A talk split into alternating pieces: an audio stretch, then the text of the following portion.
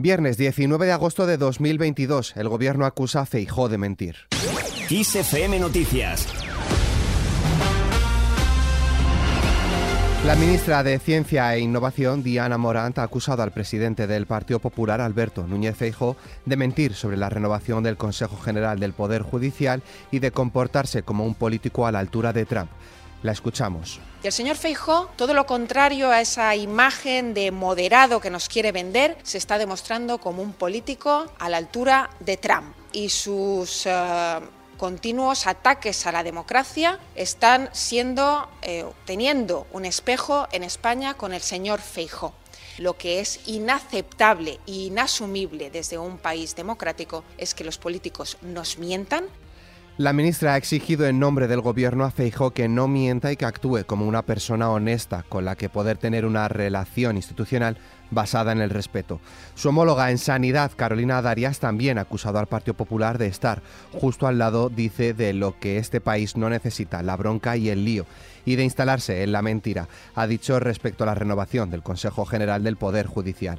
Más cosas, la ministra de Ciencia e Innovación, Diana Morant, ha asegurado que la futura ley de ciencia ya ha sido aprobada, a pesar de que aún no ha terminado su trámite parlamentario, porque una enmienda del Partido Popular que dice empeora el texto la ha devuelto del Senado al Congreso, donde se abordará la próxima semana. Escuchamos a la ministra. Una ley consensuada, trabajada desde el diálogo, y eso se ha visto en el Congreso de los Diputados y en el Senado. ¿Qué ha ocurrido? Que en el Senado el Partido Popular presentó una enmienda que finalmente salió aprobada que empeora la ley. Y la empeora porque hace que dentro del sistema de ciencia y no en otros sectores productivos de nuestro país se puedan seguir haciendo contratos de obra y servicio y por tanto contratos temporales. Claramente el Gobierno de España quiere luchar contra la temporalidad, luchar contra la precariedad.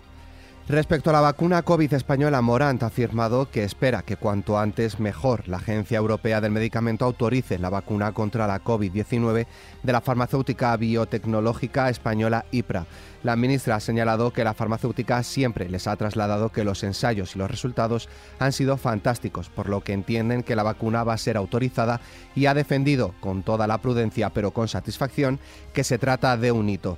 Al margen de este asunto, el ministro de Inclusión y Seguridad Social, José Luis Escriba, ha considerado que la caída en la afiliación prevista para agosto de 187.000 personas es algo transitorio y estacional y que por lo tanto, dicen, no les preocupa, dado que en términos desestacionales el mes va a ser muy dinámico, así lo ha declarado el ministro. 187.000, que es algo transitorio y, estacional, es algo que, no nos preocupa, al contrario, nos, da una sensación que cuando ajustamos de esos factores transitorios, estacionales, el comportamiento del empleo en el mes de agosto va a ser muy fuerte, muy dinámico. Estamos estimando eh, ajustados de estos factores 65.000 empleos más en el mes de agosto, el mes de agosto, que es como se suele medir eh, los, analistas el, el comportamiento de estas variables de alta frecuencia. En cuanto a los incendios que asolan España, el incendio de Bejís en Castellón alcanza ya las 19.000 hectáreas.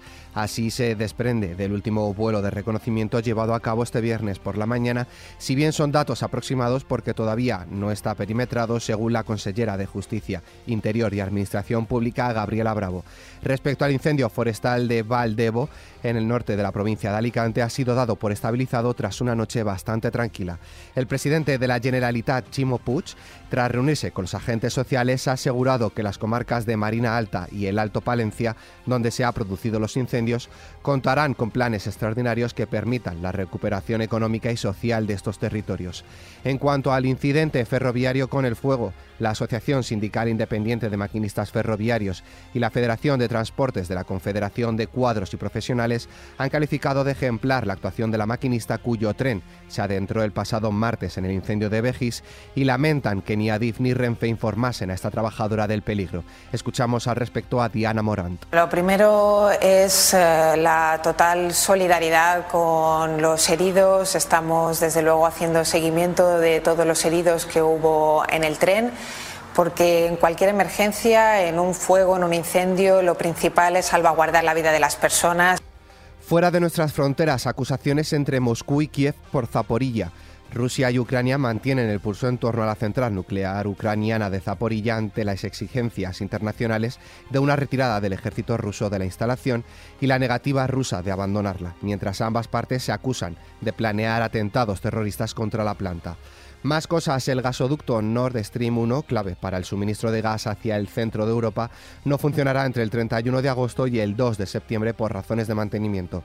Alemania confía en este gasoducto para cubrir la demanda interna después de que el otro proyecto alternativo, el Nord Stream 2, haya quedado aparcado eh, por el inicio de la invasión rusa sobre Ucrania. Por su parte, la coalición de gobierno alemán, conformado por el Partido Socialdemócrata, el Partido Democrático Libre y los Verdes, se ha distanciado de las peticiones del vicepresidente del Parlamento, quien ha pedido la apertura del gasoducto Nord Stream 2.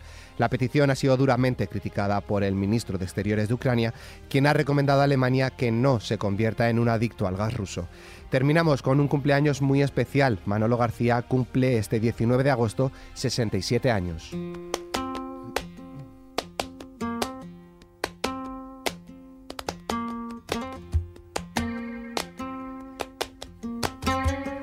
Hablamos de uno de los artistas más reconocidos del panorama musical español por sus melodías, pero también por sus letras que aunan poesía, lírica y surrealismo.